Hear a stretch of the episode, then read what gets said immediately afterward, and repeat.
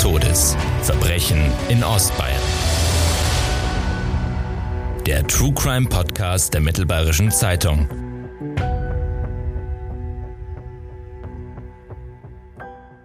Hallo, liebe Zuhörerinnen und Zuhörer, und willkommen bei Spuren des Todes, dem Crime Podcast der Mittelbayerischen. Ich heiße André Baumgarten, bin Redakteur und im Verbreitungsgebiet des Medienhauses für die Crime-Themen zuständig.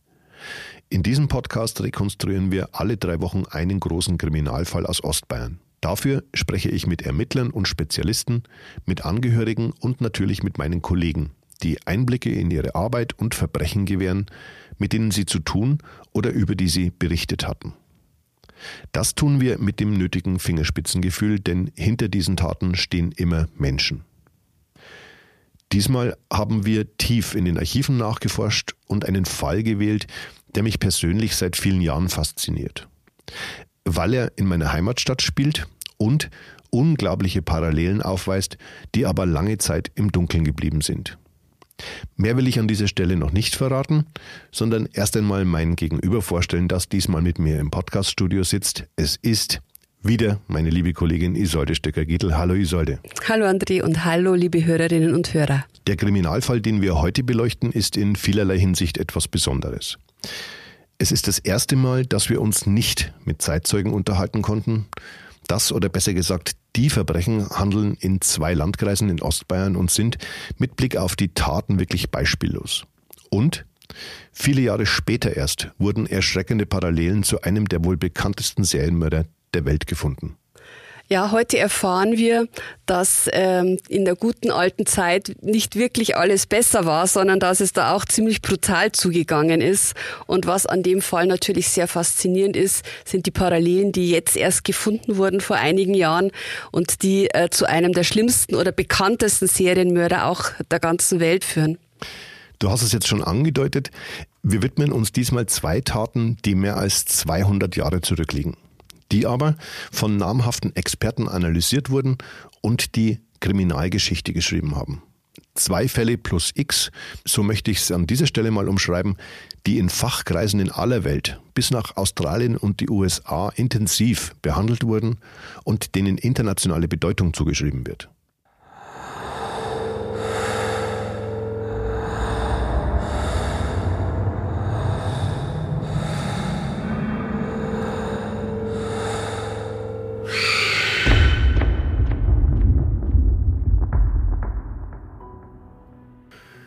Es ist der 14. Februar 1808, als Andreas Büchel in Regendorf jemanden zum Haus der Schwestern Seidel schickt und ausrichten lässt, dass er Katharina gern sprechen wolle. Die junge Frau lebt im gleichen Ort und geht am Nachmittag zu dem Haus, das auf einem Berg mit unverbaubarem Blick auf den Fluss Regen liegt.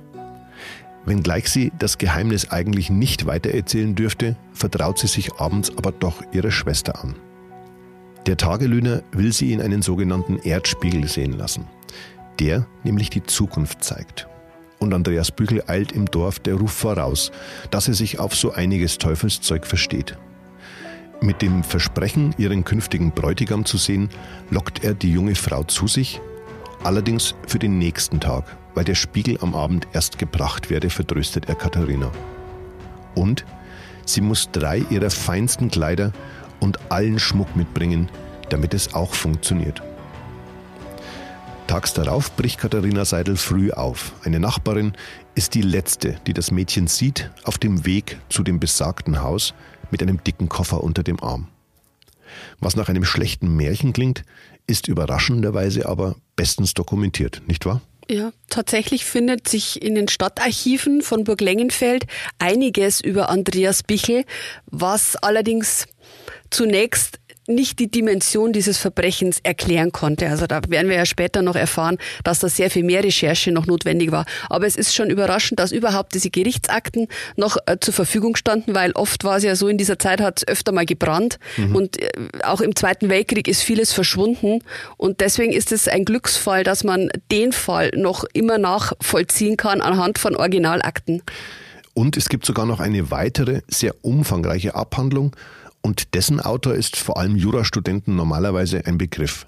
Paul Johann Anselm von Feuerbach. Ganz genau. Ein Rechtsgelehrter, der als Begründer der modernen Strafrechtslehre gilt. Der hat auch in, in Bayern das äh, Bayerische Strafgesetzbuch von 1813 veröffentlicht und man kennt ihn noch in einem anderen sehr, sehr bekannten Kriminalfall. Er war nämlich der Vormund von Kaspar Hauser. Der sagt vielleicht auch mhm. einigen Hörern etwas. Das Verschwinden der jungen Katharina Seidel wirft natürlich auch damals schon Fragen auf, wenngleich es so etwas wie eine Vermisstensuche nicht gibt. Wohl aber auch, weil zunächst überhaupt nichts auf ein Verbrechen hindeutet. Eine ihrer Schwestern erkundigt sich natürlich bei Bichel nach ihr, doch der sagt, Sie habe sich mit einem Nadel- und Knopfhändler getroffen, der Katharina dann ins Wirtshaus nach Zeitlern eingeladen habe. Als Büchels Frau dann jedoch Kleidungsstücke der Vermissten verkaufen will, fällt das natürlich auf. Zumal die nur in Regensburg getragen werden dürften und danach wieder zu ihr in Verwahrung gegeben werden müssten. Doch auch dafür hat der 48-Jährige eine Erklärung.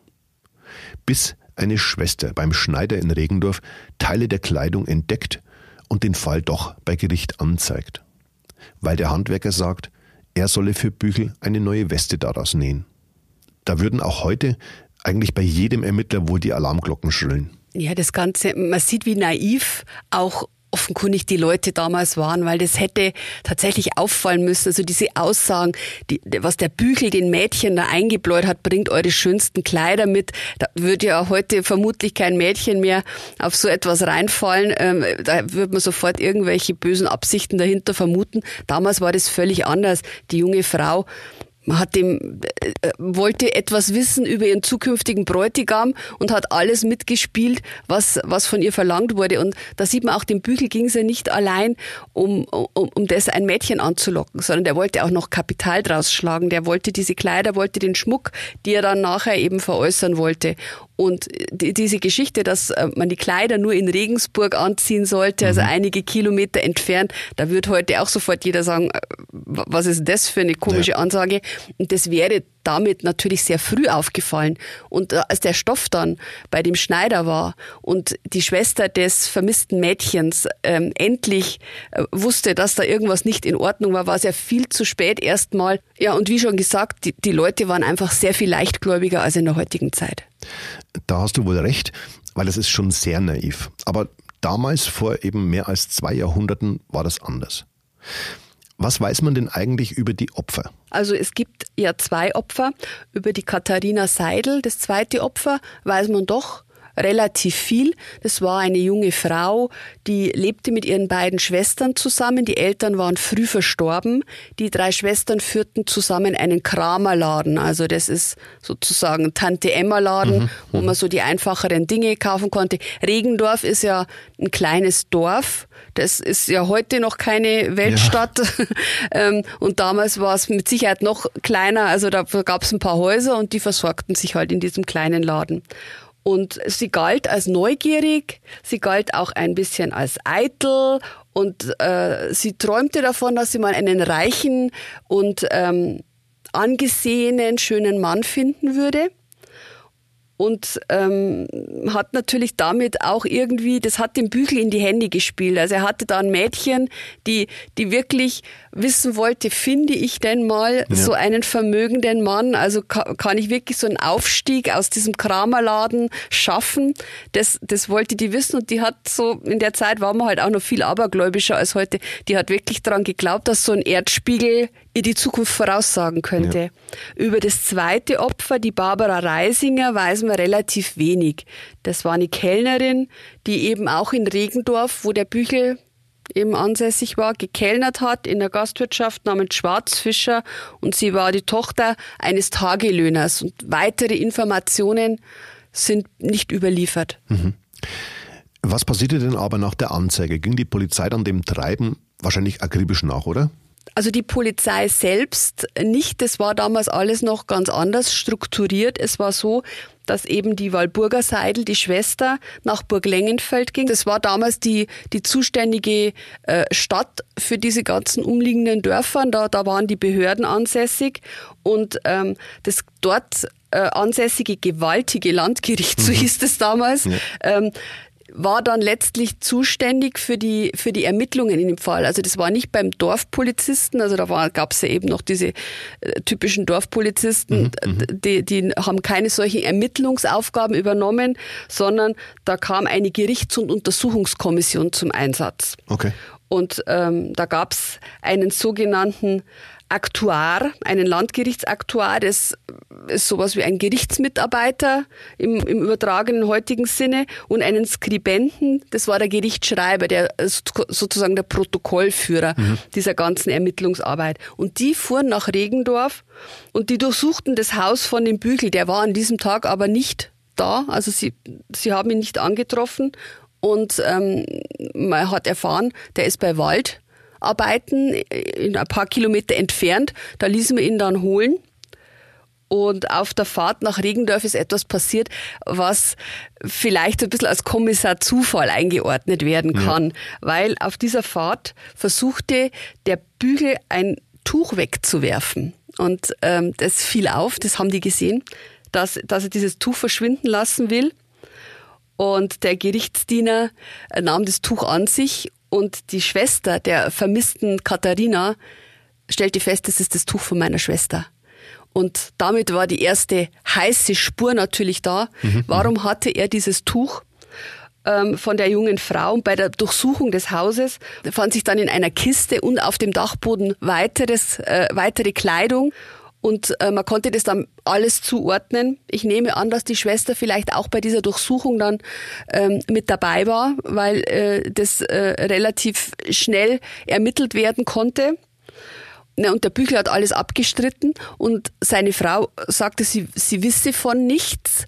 Und offenkundig, so muss man das im Nachhinein einordnen, war sie auch völlig naiv, weil sie, so wie sich's darstellt, tatsächlich nichts hinterfragt hat. Es gab seltsame Dinge in diesem Haus und die Ehefrau hat das alles so hingenommen. Das Ehepaar Büchel wird schließlich am 22. Mai 1808 in die Fronfeste gebracht. Das ist das einstige Gefängnis von Burg Lengenfeld während die Gerichtsdiener weiter das Haus in Regendorf durchsuchen und fündig werden. Ja, jetzt äh, kommen wir an die Stelle, wo vielleicht Zartbeseitete nicht mehr ganz so genau zuhören sollten, denn das ist schon sehr grausam, was dann für eine Entdeckung in dem Haus gemacht wird. Man hatte nämlich einen Suchhund im Einsatz und der hat angeschlagen. Und die Helfer haben angefangen zu graben. Und in einem Holzschuppen neben dem Haus sind sie dann tatsächlich fündig geworden. Da war eine Grube angelegt und die war unter einem Holzstoß versteckt.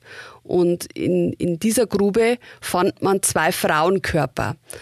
Es waren aber keine kompletten Körper mehr, sondern die waren wirklich in, in mehrere Teile zerlegt. Man wusste, glaube ich, auch erstmal nicht, wem man was zuordnen muss an Körperteilen. Also das musste nachher die Rechtsmedizin, da hieß es ja auch in einer der, der überlieferten Dokumente, so gut es noch ging, mhm. hat man versucht, das Ganze noch zuzuordnen.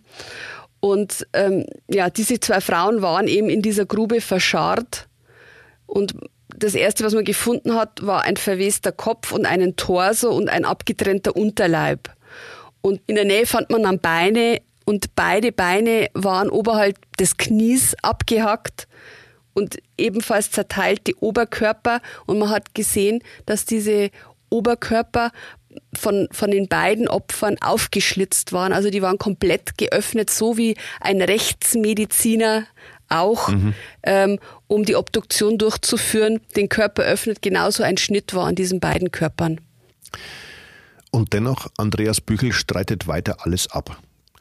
Wenngleich jede seiner ständig neuen Lügen immer widerlegt werden kann.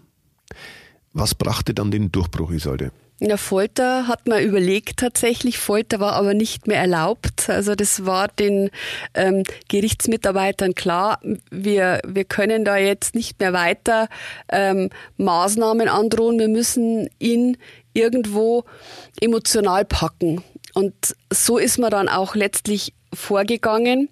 Man ist nämlich mit dem ähm, Tatverdächtigen nochmal zu seinem Haus gefahren und hat ihn dort mit den Leichen konfrontiert, mit den, mit den Leichenteilen, muss man ja eigentlich mehr mhm. sagen.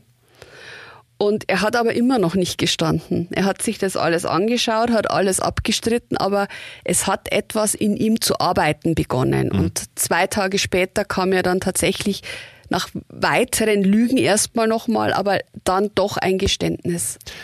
Was genau hat sich also damals denn abgespielt? Also das, was die Gerichtsmitarbeiter vermutlich am wenig am wenigsten überrascht hatte, das war die ähm, Aussage, dass er gar keinen Erdspiegel besitzt. Also mhm. mhm. das, das glaube ich, war denen vollkommen klar, dass, dass die hellseherischen Fähigkeiten vermutlich nicht besonders ausgeprägt waren und da auch äh, keine Zauberei im Spiel ja. ist.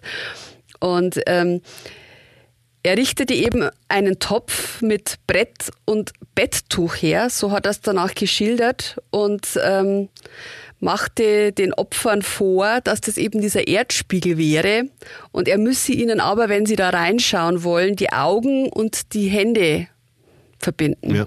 Und damit konnten die sich nicht mehr wehren, die hatten die Hände auf dem Rücken und er konnte seinen grausamen Plan jetzt vollziehen. Er stach die beiden jungen Frauen mit einem Messer in den Hals. Und ähm, im Nachhinein hat man gesagt, das war vermutlich nicht tödlich, dieser Stich. Also er hat ihnen nicht die Kehle durchgeschnitten und so einen sofortigen ja. Tod erzeugt, sondern er hat sie nur schwer verletzt. Aber äh, somit natürlich auch das besonders Grausame an, an die, in diesen Taten eingeleitet. Er hat die nämlich bei lebendigem Leib, ähm, hat er ihnen den Körper aufgeschnitten. Und das ist schon eine wahnsinnig grausame Vorstellung, dass die noch gelebt haben können. Man mhm. weiß nicht, waren sie bewusstlos oder haben sie es wirklich bei vollem Bewusstsein ja. mitbekommen. Man will sich gar nicht vorstellen. Nein. Aber er, er schildert eben dann in, in, in diesem Geständnis, da, dass, er, dass er auch sehen wollte, was in diesem Körper ist. Als die jungen Frauen vor ihm lagen, hat er das dringende Bedürfnis, in ihren Körper reinzuschauen. So hat er es geschildert mhm. und wollte eben sich da die ganze Anatomie ähm, vor Augen führen. Er wollte den, die Gedärme herausholen, das Anfassen. Also das geht schon ganz, ganz stark in Richtung Kannibalismus und wir wissen ja auch, er ist, äh, er, er wollte auch, noch kosten, ja, wie die jungen Frauen äh, schmecken. Er hat wahrscheinlich sogar gekostet, ja. Also so hat er zumindest gestanden, dass er auch ein Stückchen von jeder Frau gegessen hat. An dieser Stelle zitiere ich ausnahmsweise mal aus der Akte allerdings etwas gekürzt. Als sie so dagelegen, war ich begierig zu sehen, wie ein Mensch inwendig aussieht, schnitt ihr den Leib auf und nahm die Gedärme heraus. Und kaum, dass man ein Rosenkranzgesetzel hätte beten können, habe ich schon den ganzen toten Körper verrichtet, wie ein Metzger sein Vieh herrichtet. Und weiter, Schon den ganzen Tag vor der Tat war es mir, als stünde einer vor mir und rief mir zu, tu's, bekommst doch schöne Kleider. So ist das sehr, sehr ausführlich nachzulesen. Isolde, du hast die Abhandlung von Feuerbach ja auch genau studiert. Was ist dir denn da Besonderes aufgefallen? Ja, ich fand es beeindruckend, dass man vor gut 200 Jahren schon in der Lage war, einen, ein, ein Täterpsychogramm zu erstellen, dass äh, man schon so viel Wissen hatte, um, um, um sowas einzuordnen. Es war mir nicht bewusst, also dass ähm, Psychiatrie und, und alles, was mit Psychiatrie zusammenhängt, schon äh, so weit fortgeschritten war in, mhm, mhm, in den ganzen Forschungen.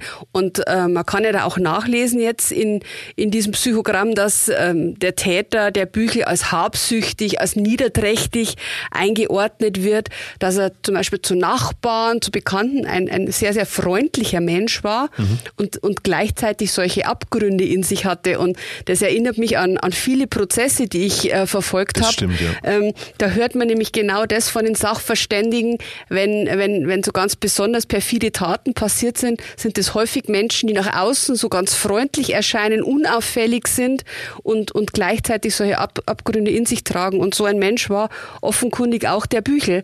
Und ähm, man, wird, man beschreibt ihn auch so ein bisschen als, als jemand, der eine feige, weibische Gemütsart hatte. Also was mhm. genau man unter weibisch jetzt äh, versteht, das, das Lassen wir mal dahingestellt. Ich, äh, kann ich jetzt nicht sagen, weil den Begriff hört man jetzt heute nicht mehr so, mhm. aber ich könnte mir vorstellen, ähm, dass das äh, jemanden sehr nahe kommt, über den wir einen sehr, sehr langen Podcast ja auch zusammen gemacht haben. Denn richtig. in diesem Prozess ist auch genau so ein Mensch geschildert worden. Ein ruhiger, freundlicher Mensch, der im Stillen, unbeobachtet ganz schreckliche Dinge getan hat. Der in allererster Linie Konflikten aus dem Weg geht, ja. um nicht handeln zu müssen. Und so jemand ist ja der Büchel auch. Das haben wir aus dem Feuerbach auf jeden Fall so rausgelesen. Von Feuerbach bezweifelt, dass Barbara Reisinger sein erstes Opfer war. Beweise gibt es dafür zwar keine, überliefert sind aber weitere Versuche, junge Mädchen zu sich zu locken. Zu Weihnachten 1807 etwa versuchte Büchel es bei einem 21-jährigen Mädchen namens Graber. Ein paar Tage vor der Verwaftung noch schickte er zuletzt jemanden zu ihr, um sie nochmals zu erinnern. Gleiches versuchte er schon zuvor bei einer Juliana Daweck und bei Margareta Heimberger, wobei keinem dieser Mädchen etwas zugestoßen ist. Übrigens Genau diesen Fall und noch viele weitere spannende Geschichten finden Sie auch in unserem brandneuen Crime-Magazin Spuren des Verbrechens, das am 19. März erschienen ist. Erhältlich ist es überall, wo es Zeitschriften gibt und natürlich unter www.mittelbayerische-shop.de. Dass der Fall bis heute in Erinnerung geblieben ist, liegt vor allem an einem Schauspiel das Jahr für Jahr im September in Burglengenfeld im Landkreis Schwandorf aufgeführt wird. Dem Ort, wo eben damals das gewaltige Landgericht seinen Sitz hatte. Stadtführer stellen dabei alle Facetten dieser Gräueltat nach, auf Basis der in der sogenannten Paulus-Chronik der Stadt zitierten Gerichtsakten. Bis 2014. Als einer der Schauspieler, selbst Jurist, schier Unglaubliches herausfindet, durch Zufall nämlich dank eines Suchvorschlags bei Google, wo er mit einer etwas anderen Schreibweise des Namens zahllose Treffer macht. Unter Bichel mit einem I und EL statt Büchel finden sich nämlich Experten, die dem Mädchenmörder aus Regendorf im Landkreis Regensburg eine internationale Bedeutung zuschreiben. Wegen unübersehbarer Parallelen zu Jack the Ripper – dem wohl berühmtesten Serienkiller der Welt, der zwischen 1888 und 1891 in London unzählige Frauen getötet hat und der bis heute nicht gefasst wurde. Als Bavarian Ripper ist Andreas Bichel dort aufgeführt, dem zwar nur zwei Taten nachgewiesen werden konnten, der dabei aber noch grausamer vorging als sein englisches Pendant knapp 80 Jahre später. Beide schlitzten ihre Opfer vom Scham bis zum Brustbein auf. Der Täter aus Regendorf allerdings verstümmelte seine Opfer bei lebendigem Leib. Jack the Ripper dagegen tötete die Frauen zuerst. Das ist eigentlich schon bemerkenswert, oder? Allein die Vorstellung, dass jemand bei lebendigem Leib der Körper aufgeschnitten wird, dass man also nicht bewusstlos möglicherweise ist oder eben wie bei Jack the Ripper waren die, die Frauen ja tot, das äh, ist eine Vorstellung, die mich tatsächlich stark äh, mitnimmt, weil ich mir denke, was haben die noch gespürt? Ähm, was mussten die, was mussten die noch erleiden? Also ja. das ist eine wirklich grausige Vorstellung und ähm, insofern, ja, der Fall ist schon sehr besonders. Und deswegen, glaube ich, hat auch damals äh, ein, ein, ein Schauspieler aus dieser Laienspielgruppe ähm, sich mal näher damit befasst und eben gegoogelt und äh, wirklich bemerkenswerte Informationen zutage gefördert. Nämlich, dass diese Geschichte international rezipiert worden ist und nicht nur, man könnte jetzt meinen, in der Oberpfalz, vielleicht in Bayern. Nein, also ja. der Bavarian Ripper ist in alle Welt gegangen und äh, insofern zeigt sich natürlich auch, dass er damals schon die die, Menschen fasziniert hat. Naja, und er ist eben dann nach der tagelangen Suche und er hat auch sehr viel übersetzen natürlich müssen. Es ist ja internationale Literatur, viel aus, vieles aus dem Englischen übersetzt. Mhm. Und er hat eben dann die Feststellung für sich getroffen, ich bin hier wirklich dem Vorläufer von Jack the Ripper auf der Spur. Auch die Londoner Presse griff den Fall in Regendorf direkt nach dem ersten Mord von Jack the Ripper am 31. August 1888 auf. Am 7. September als der Killer in der englischen Hauptstadt nachts erneut zuschlägt und Annie Chapman tötet, erscheint in der Pall Gazette ein Artikel. Ja, und in dem Artikel werden die Parallelen ähm, zu diesem Fall in der Oberpfalz schon hergestellt. Also wusste man damals ähm, in, in London von diesem Fall aus Regendorf. Und äh, das Ganze wird da auch schon so ähm, dargestellt, als wäre es möglicherweise eine Vorlage gewesen für Jack the Ripper. Sie haben das Ganze, diese Whitechapel-Morde und eben auch die Taten von dem Bichel als Werk eines Verrückten eingeordnet. Und jetzt nochmal zurück in die Neuzeit, als der Schmidt, der Schauspieler, eben recherchierte, stieß er auch auf die australische Autorin Amanda Howard. Und die wiederum räumte in einem ihrer Beiträge damit auf, dass der Jack the Ripper der erste Sexual- und Serienmörder der Welt war, sondern sie bezieht sich auch wiederum auf die Dokumente aus Burg Lengenfeld und sagt, nein, das war der Andreas Bichel oder Büchel, wie man ihn jetzt eben nennen mag. Der Name Amanda Howard sagt mir was. Die hat einen eigenen englischsprachigen Podcast, Monsters Who Murder, Monster, die morden. Das weiß ich, weil diese Dame nämlich Bezug zu einem ganz anderen Fall in unserer Region hat. Die Autorin pflegte jahrelang Briefkontakt zu Ivan Milat. Das ist der Mann, der 1991 eine junge Regensburgerin in New South Wales in Australien umgebracht hat.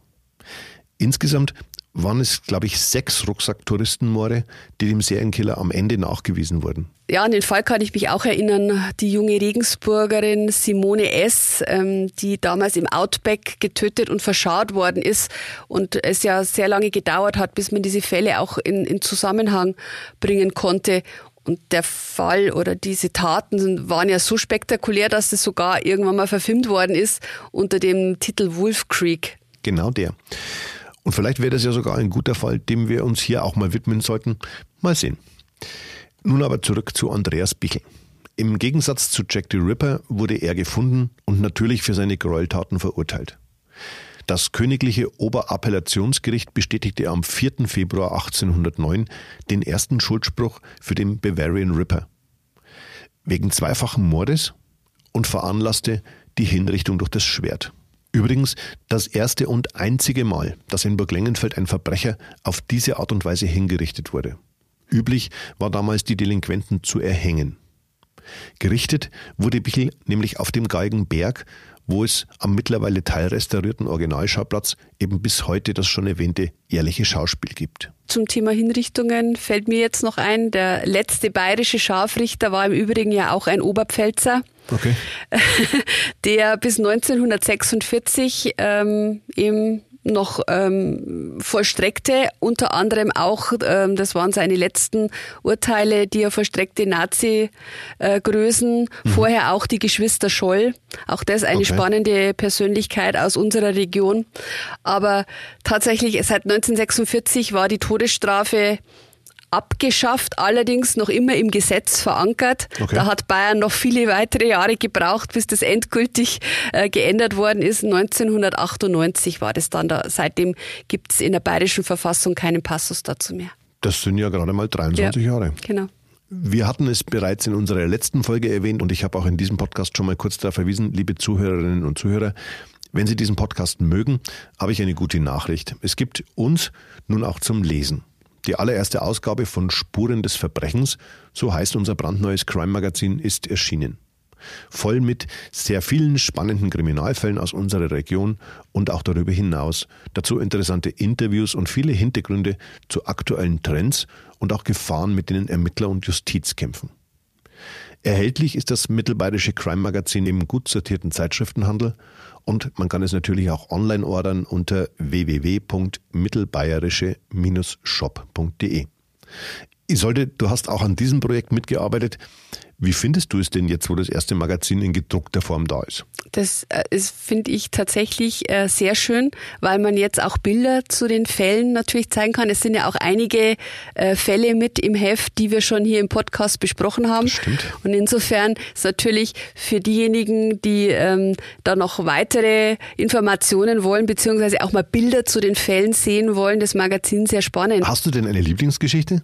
Nein, eigentlich nicht. Ich finde tatsächlich äh, man kann es von vorn bis hinten sehr gut durchlesen. Vielleicht ein aktueller Fall, der noch nicht abgeurteilt worden ist. Wir haben eine sehr, sehr große Geschichte über einen Doppelmord, der sehr spannend ist, weil der Täter mit dem Rad geflüchtet ist und man mehrere ja. Tage nach ihm suchen musste. Und zwar bis nach Tschechien, ähm, weil es tatsächlich auch noch über die Grenze geschafft hat, die zu diesem Zeitpunkt ähm, noch nicht äh, so kontrolliert war, wie sie momentan kontrolliert wird. Corona-bedingt natürlich. Corona-bedingt, genau. Wie gefällt's dir? Eine Lieblingsgeschichte habe ich nicht. Ich muss sagen, dass es wirklich sehr, sehr spannend und auch mal was ganz was Neues war. Ähm, jetzt aus der Sicht als Journalist. mal ohne Zeilenbegrenzung, wie es bei uns in der Zeitung halt üblich ist, Fälle in aller Breite erzählen zu können. Du hast ja da auch schon gute Erfahrungen sammeln können mit deinem Buch. Ja, deswegen glaube ich, ähm, habe ich das ja auch gemacht, weil ich eine Geschichte mal von Anfang bis Ende durcherzählen wollte, was man im Tageszeitungsgeschäft eigentlich nicht macht, sondern man arbeitet wie ein Chronist von Tag zu Tag und mal von Anfang bis Ende so einen Fall darzustellen, der ermöglicht einem auch einen neuen Blick auf den Fall.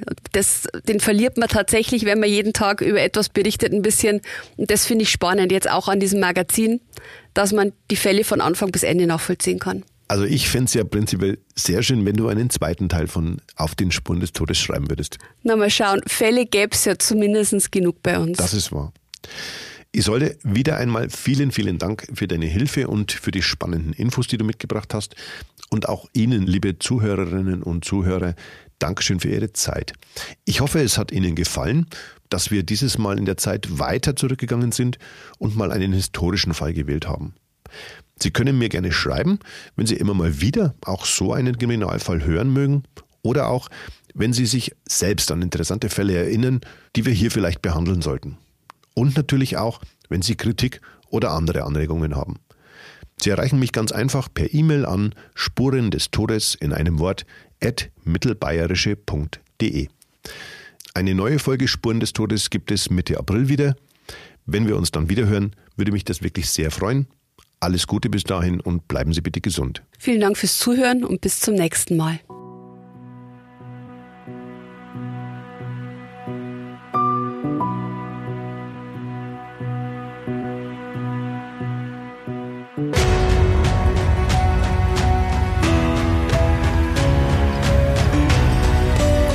Spuren des Todes. Verbrechen in Ostbayern. Der True Crime Podcast der Mittelbayerischen Zeitung.